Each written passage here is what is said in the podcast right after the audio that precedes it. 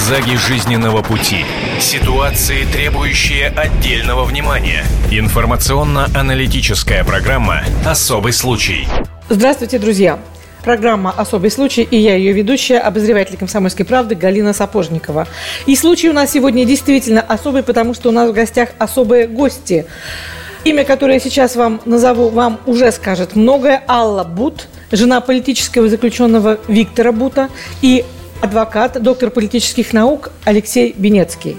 Я даже, честно говоря, Алла, теряюсь. Стоит ли пересказывать историю вашей семьи, потому что она настолько широко описана, настолько э, несколько лет она присутствует в газетах, на обложках и телеэкранах. С другой стороны, столько переврана в этой истории, и эта ложь продолжается э, фонтанировать дальше, дальше и дальше. То есть, ну, да. как мы начнем? Коротко все-таки обозначим Я историю? думаю, что, наверное, стоит сказать несколько слов да, о том, что, собственно говоря, произошло когда-то давным-давно, происходит и будет происходить. Вы можете это сделать беспристрастно, как будто вы, вы сами сейчас пишете текст или э, пишете такой хороший журналистский текст, но достаточно емко, коротко и одним абзацем. Ну, что произошло? Ну, мне сложно, конечно, сказать беспристрастно, потому что я здесь э, замешана эмоционально, очень сильно эмоционально, потому что переживала, переживаю, буду переживать, потому что касается моей семьи, меня лично, ребенка и моего мужа. Соответственно, ну, мы будем говорить о Викторе, о, о том, что пишут, кто пишет, кому это выгодно писать, а, как пишут у нас и как пишут за границей, собственно говоря. Если, если коротко, ваш муж, ну, по ложному обвинению был обвинен в самых страшных преступлениях и осужден на 25 лет американским судом. Если ну, коротко. если коротко говорить, да, что дело э, было, а, начало этого дела было в Таиланде, соответственно, была провокация проведена спецслужбами американскими.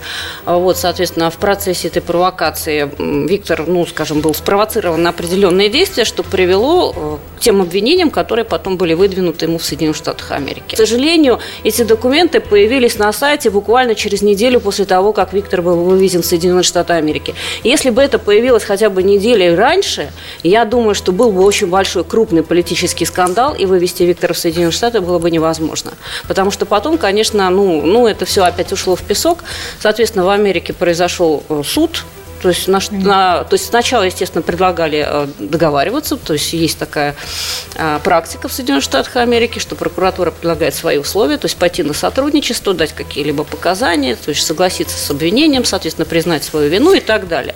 Вот, так как Виктор категорически против этого всего, не считает себя виновным и не совершавшим никаких противоправных действий против Соединенных Штатов Америки, а, соответственно, он вышел на этот суд и с надеждой на то, что адвокат этот суд будет, сможет выиграть выиграть. Алла, вот извините, обратила внимание, что ваша речь изобилует юридическими терминами, то есть слово экстрадиция стало э, для вас родным. Давайте все-таки вот на секундочку я вас верну к чисто женским эмоциям. Вот скажите, пожалуйста, эм, когда это все случилось, когда Виктора арестовали в Таиланде, вы были в Москве, что вы чувствовали? Думали ли это, что дело э, затянется настолько надолго? Как вы переживали?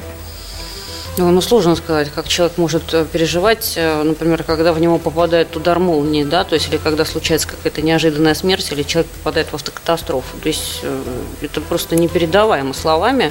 Ну, во-первых, я была на работе, и, собственно говоря, Виктор уезжал по своему паспорту в обычную командировку, то есть на 8 или 9 число у него был обратный билет, то есть какая-то обыкновенная поездка, за которой, в принципе, для меня ничего такого не стояло, потому что на самом деле он очень много разъезжал и привык что он постоянно бывал в командировках каких-то а, по работе непосредственно.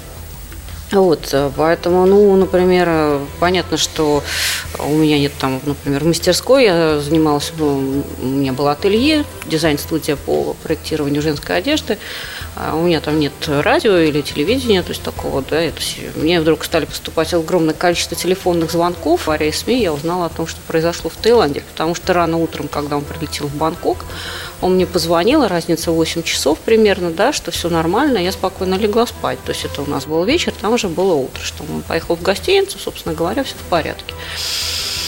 Вот. Ну, конечно, и никто не ожидал, что это может затянуться на столь долгое время. То есть для меня, например, вся, все то время, которое я провела в Бангкоке, каждый день, в общем, был надежда, что что-то повернется положительно в нашу сторону, да, решится вопрос. Особенно появились очень большие надежды после того, как а, тайский суд уголовный оправдал Виктора, отказал Соединенным Штатам в Америке в его экстрадиции, то есть оставалось там подождать решения апелляционного суда. Но, в принципе, а, в тайской практике, в тайской, вот, скажем, уголовной судебной практике не было такого, чтобы апелляционный суд полностью переписывал решение суда первой инстанции.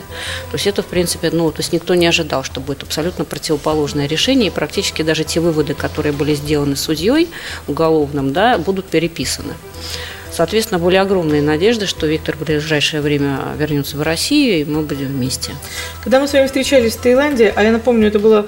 Э, то есть вам-то напоминать эту историю как раз не надо, я расскажу об этом нашим радиослушателям, телезрителям, о том, что это было очень трогательно, когда вы мне уступили свои три минуты ежедневного свидания с Виктором, я не помню, сколько вам там выделялось, минут 15, да, э, нужно мало. было поговорить вам, дочке, и вот, наконец, вы уступили свой стульчик, и я Журналисту, да. Сюда, Большой надеждой на нашу журналистику. камере, да, и даже умудрилась просунуть туда диктофончик, что было, я думаю, абсолютно невозможно в никаких других тюрьмах мира, кроме тайских. Мы буквально пять минут поговорили, но даже за пять минут Виктор произвел на меня огромное впечатление. Потом зато мы долго разговаривали с вами. Вы мне сказали две очень важные вещи. Во-первых, что у вас тяжелая, ежедневная, психологическая, серьезная работа. Насколько я понимаю, вы практически на эти два с половиной года приселились в Таиланд и ходили каждый день да, к Виктору. Да. И вторую вещь, что вы сказали, что ждать можно? Я спросила, тяжело ли ждать? Вы сказали, ждать можно, когда знаешь, чего ждать. А когда процесс затягивается во времени, это становится абсолютно невозможным. С той, с той нашей встречи прошло уже тоже, наверное, года полтора или два с половиной, сколько там я уже запуталась во времени. Что-то в вашем восприятии ожидания и эмоций, связанных с ожиданиями, изменилось? Ну, наверное, скажем, у меня э, нет такого, что я жду, что чудо свершится завтра потому что там еще была надежда, что что-то может произойти в ближайшее время. Да? Сейчас я себя просто обязана настраивать на то, что возвращение Виктора на родину зайдет определенное количество времени. Потому что, ну, не надо питать иллюзий. Конечно, я очень верю в то, что э, для меня, конечно, там, для нашей дочери, для семьи, для матери Виктора, она очень пожилая женщина.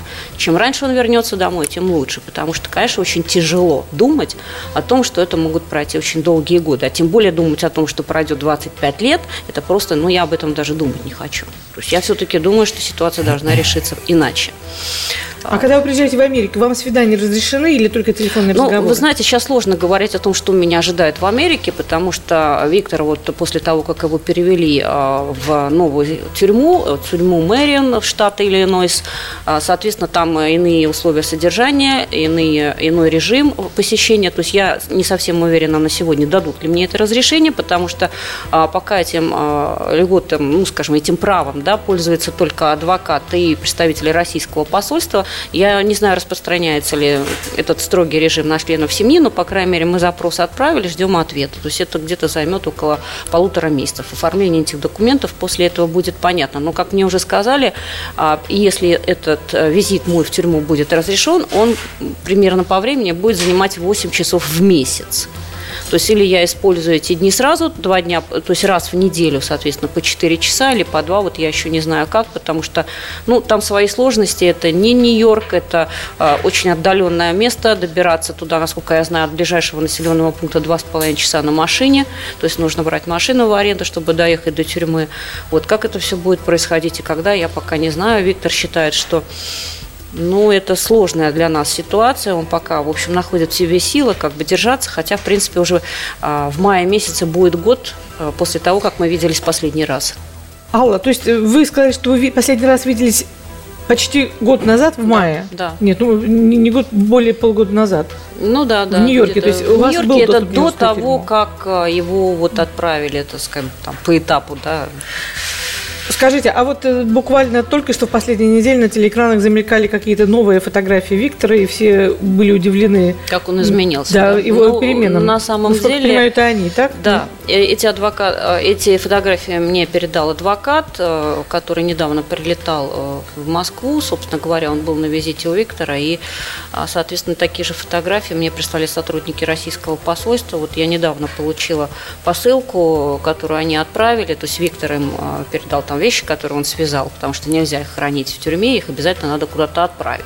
А, И так- что он связал? он связал бабушке шапку, такую кра- красную шапку. Вот она еще не видела, потому что они пришли в Санкт-Петербург. Э, Соответственно, вот я потом привезу это все в Москву, передам Это чтобы не шарф. сойти с ума или чтобы вот да, скорее всего, да, пальцы? потому что э, иного плана э, там какие-либо упражнения, действия или занятия просто запрещены. То есть единственная возможность, чтобы действительно не сойти с ума вот из какого-то физического труда, это это вязание крючком.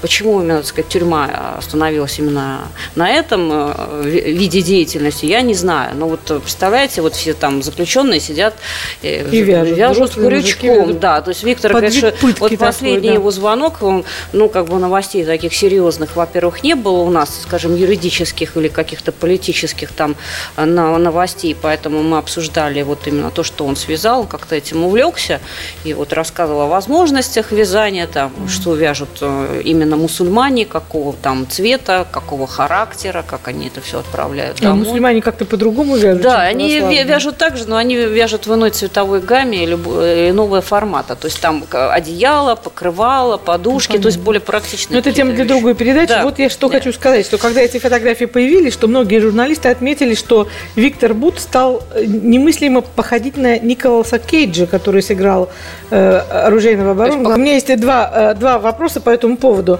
Э, смотрите, во-первых, Фильм «Оружейный барон» вышел в 2006 году. Да, до история, того, как эта история с Виктором произошла в 2008. То есть Объясните мне, что у меня, у меня с логикой не так. Либо весь мир Нет, сошел с ума, что происходит? Деле Почему не мир сошел с ума, я думаю, Почему что... фильм оказался раньше события? Объясните Потому мне, что пожалуйста. на самом деле, скажем, а, та история, которую созда... которая создавалась, она создавалась спланированно и намеренно, целенаправленно, она начала создаваться с 2001 года. То есть это все началось а, с докладов Совета Безопасности ООН, в которых он был объявлен, так сказать, ну, скажем, а, человеком, который нарушает санкции ООН, опять-таки, э, очень долгая история. Вкратце буду сказать, что неким следователям, неизвестно откуда появившимся, были сделаны определенные умозаключения и поданы в Совет Безопасности документы о деятельности Виктора. На основе этих документов были приняты эти резолюции. Сейчас есть э, данные о том, что это все было полностью фальсифицировано фальсифицировано, это был заказ, опять-таки, есть люди, которые готовы это подтвердить. То есть началось с докладов ООН, а потом появились, соответственно, по нарастающей, как снежный ком, всякие публикации различного рода, а, как правило, это была американская пресса, британская пресса, ну и европейская, соответственно. И, по сути, в голове у людей, это, у человечества это совместилось. Оружейный барон – это Виктор Бут. Да, после этого появилась, соответственно, книга, потом появился фильм, до того, как эта история докатилась до России. Да, она очень обсуждалась, видимо, широко а, в Америке. Соответственно, когда появился фильм, первый раз мы его смотрели на английском языке, здесь его еще никто не знал, никаких ассоциаций с Виктором до ареста его а, в восьмом году в Таиланде не было. Последние да. пару месяцев, насколько я понимаю, появились у нас произведения и в российской, в российской прессе, и в российском телевизионном телевизионном эфире, которые э, пожалуй, дошли еще, еще дальше, чем, Вы знаете, чем фильм тема Виктора Бута, да. видимо, очень пользуется большой популярностью, потому что тема очень сложная и со, со, со стороны выглядит как такая огромная какая-то детективная история, просто боевик, да, то есть спецслужбы, аресты, страны, тюрьмы, там оружие, бог знает, то есть если собирать, например, все, что писалось в американской прессе о Викторе, то есть это можно уже там на готовник сказок Афанасьева просто пересдавать, вот примерно, да, я скажу. А, то есть практически а, во всех а, конфликтах, которые происходили в мире, это и Азия, и Африка, то есть везде был Виктор Бут. Ну, то есть была нарискована схема какая-то безумная там каких-то компаний. То есть, ну, фантазия доходит до пределов. Да, зигзаги жизненного пути. Ситуации, требующие отдельного внимания. Информационно-аналитическая программа «Особый случай». Здравствуйте, друзья. Программа «Особый случай» и я, ее ведущая, обозреватель «Комсомольской правды» Галина Сапожникова. И случай у нас сегодня действительно особый, потому что у нас в гостях особые гости.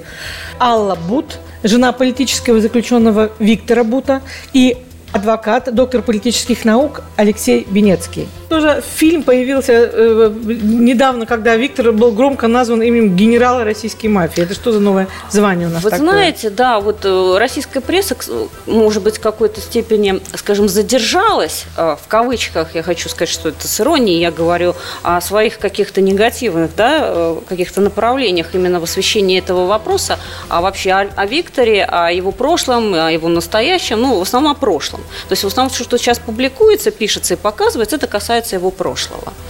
А, у меня так скажем, возникла такая странная ассоциация и вопрос. Вот, например, мы недавно получили, это было как раз а, несколько месяцев назад, отказ из Министерства юстиции Соединенных Штатов а, Америки о его возвращении, то есть репатриации сюда. И одним из пунктов, значит, э, этого отказа звучало так, что помимо того, что правоохранительные органы возражают, да, его возвращение сюда, есть еще некие факты его криминального прошлого. Вот что касаемо криминального прошлого, это вообще вопрос просто детективный, покрыт мраком. Просто ни о каком криминальном прошлом. Да, я прочитал вообще конспирологическую теорию, что Буд сам не хочет в тюрьму, потому что боится, что его убьют в тюрьме. Ну, это просто вот Ну, это вообще, странно, потому что такие же были спекуляции, например, что почему Виктора возят в суд в Таиланде в бронежилете и в каске, что якобы русские спецслужбы наймут киллера для того, чтобы его там убили, и чтобы он, э, так сказать, его как бы, ну, ликвидировать, чтобы он не рассказал каких-либо странных историй, там, скажем, о правительстве, о торговле нелегальным оружием и так далее, и так далее. То есть, и причем одевали бронежилет такой, знаете, а кольчушка была коротка. То есть, он такой коротенький, маленький, вот здесь ну, у него все время торчал, да. да, да, и, да. и каска была маленькая, то есть, на бок все время съезжала. То есть, для чего это было сделано? И приезжали всегда огромные автобусы со спецназом в черных масках в Таиланде, да, и вот так в суд. То есть, это такое было супершоу, непонятно для кого организовано. То есть, если надо было бы убить, вот там его убить точно в этой толпе, которая стояла вокруг из тайцев, но вообще не представляла, по-моему, труда даже ребенку. Ну, по-моему, если говорить о фантазиях, то русский народ всегда был более творческим, более фантазийным. И коллеги с РЕН-ТВ, которые недавно выпустили фильм, сейчас расскажете нам о нем, они зашли еще куда дальше, они его назвали э, личным другом Бен Ладена. Это да, это, соответственно, а, они, скажем, повторили эту фразу, потому что это любимая история э, американских, э, скажем, СМИ, что Виктор там и друг Бен Ладена, чуть ли не сподвижник Бен Ладена, и там еще и так далее, и так а далее. А, давайте посмотрим отрывок. Меня больше поразило, скажем, фильма. в этом фильме, да. что его поставили в один ряд с русской мафией, с Япончиком и, и Ваньковым, и другими представителями. Через да? запятую. Да, да, через запятую, то есть Виктор Бут и дальше все представители нашего уголовного авторитета. Вот, то есть как бы подводится к тому, что Виктор Бут еще и с уголовниками был связан, связано. Опять-таки, мафия – это мафия, это какая-то организованная криминальная структура. А причем здесь Буд, вот тоже вот у меня вопрос. У нас есть возможность посмотреть небольшой отрывок из этого фильма. Давайте это сделаем сообща. Агенты спецслужб через подставных лиц купили крылатую ракету именно у Виктора Бута. Помните фильм «Оружейный ворон»? Словно в издевку там оставили этот монолог. А главный торговец оружием – это ваш босс.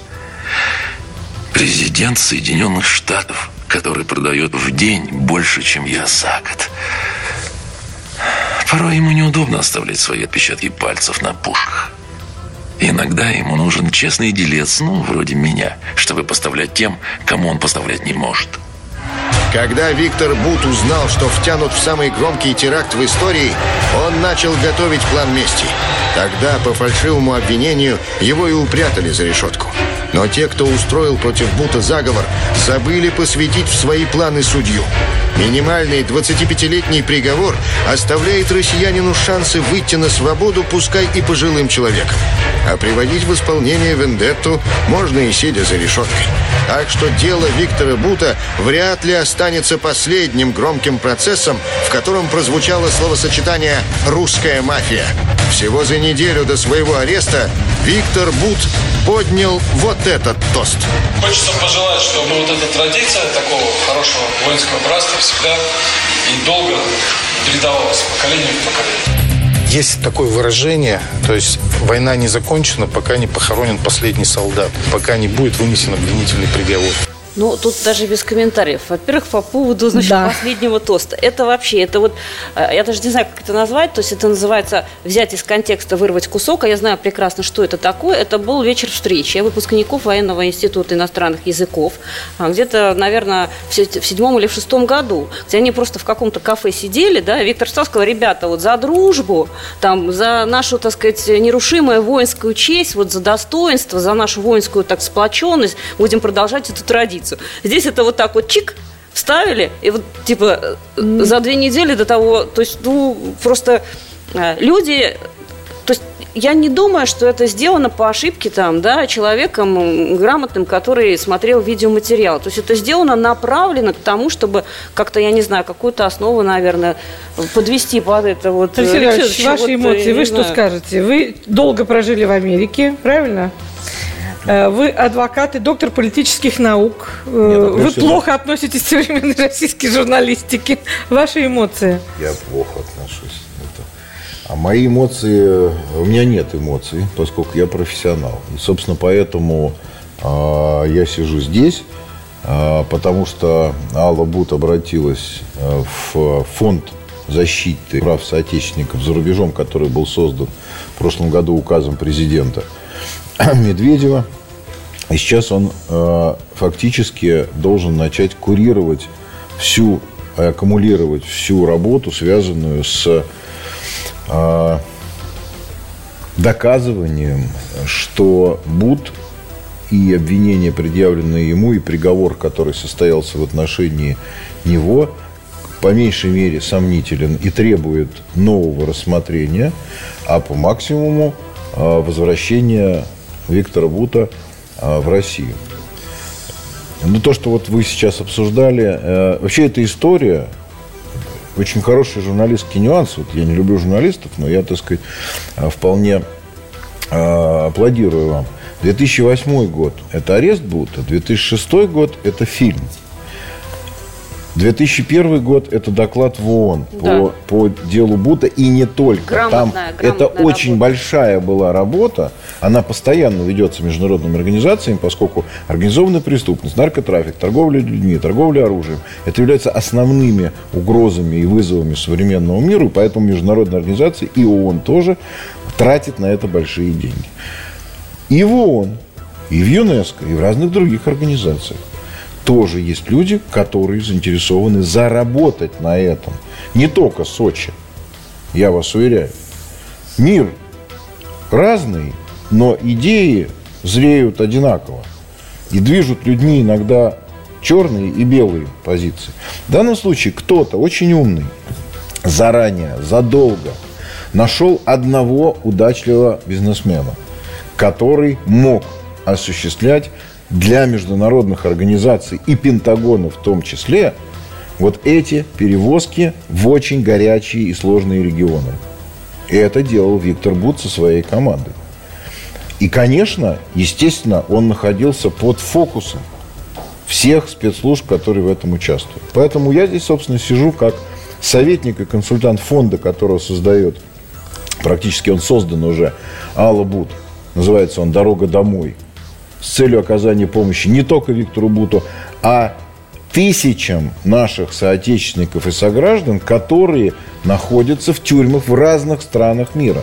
35 миллионов наших соотечественников живут за границей, из них около, по нашим скромным подсчетам, 100 с лишним тысяч находятся в тюрьмах в разных странах.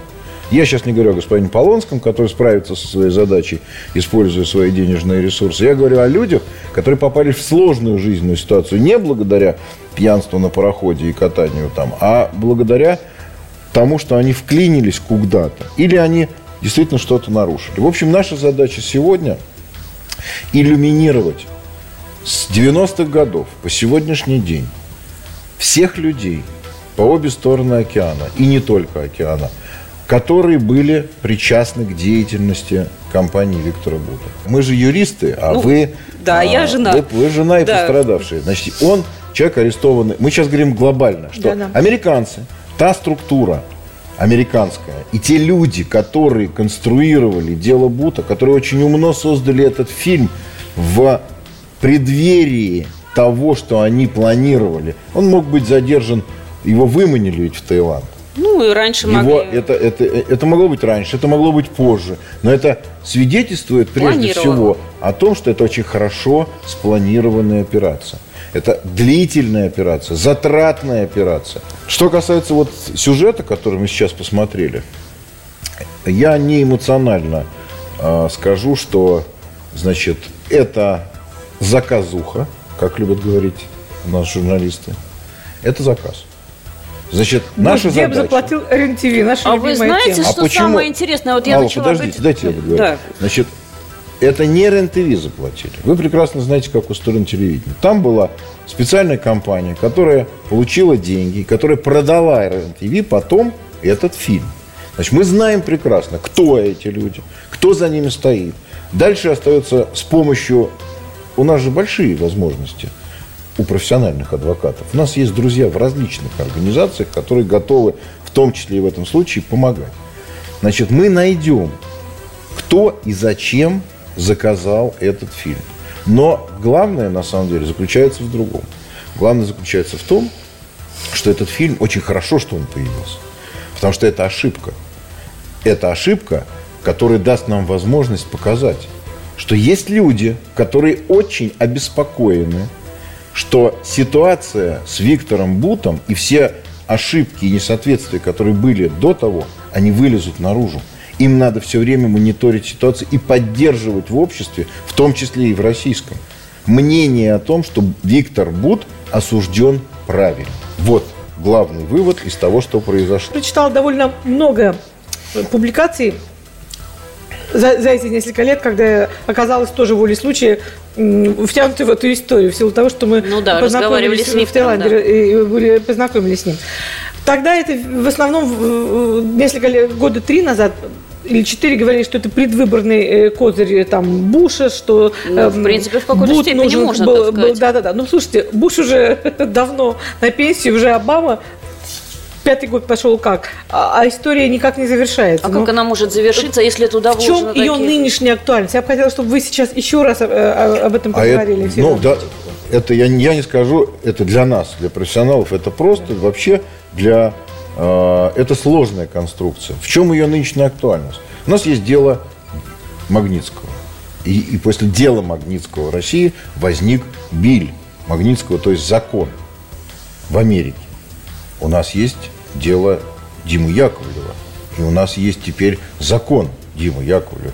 У нас есть определенное качание мускулатурой между российской постсоветской элитой, вырастающей вот сегодня в Великую Россию, и Соединенными Штатами Америки, которые рассматривают Россию все-таки еще как довольно серьезного оппонента или, но во всяком случае, партнерские отношения на дипломатическом уровне – это не то, что в реаль-политик, то, что называется.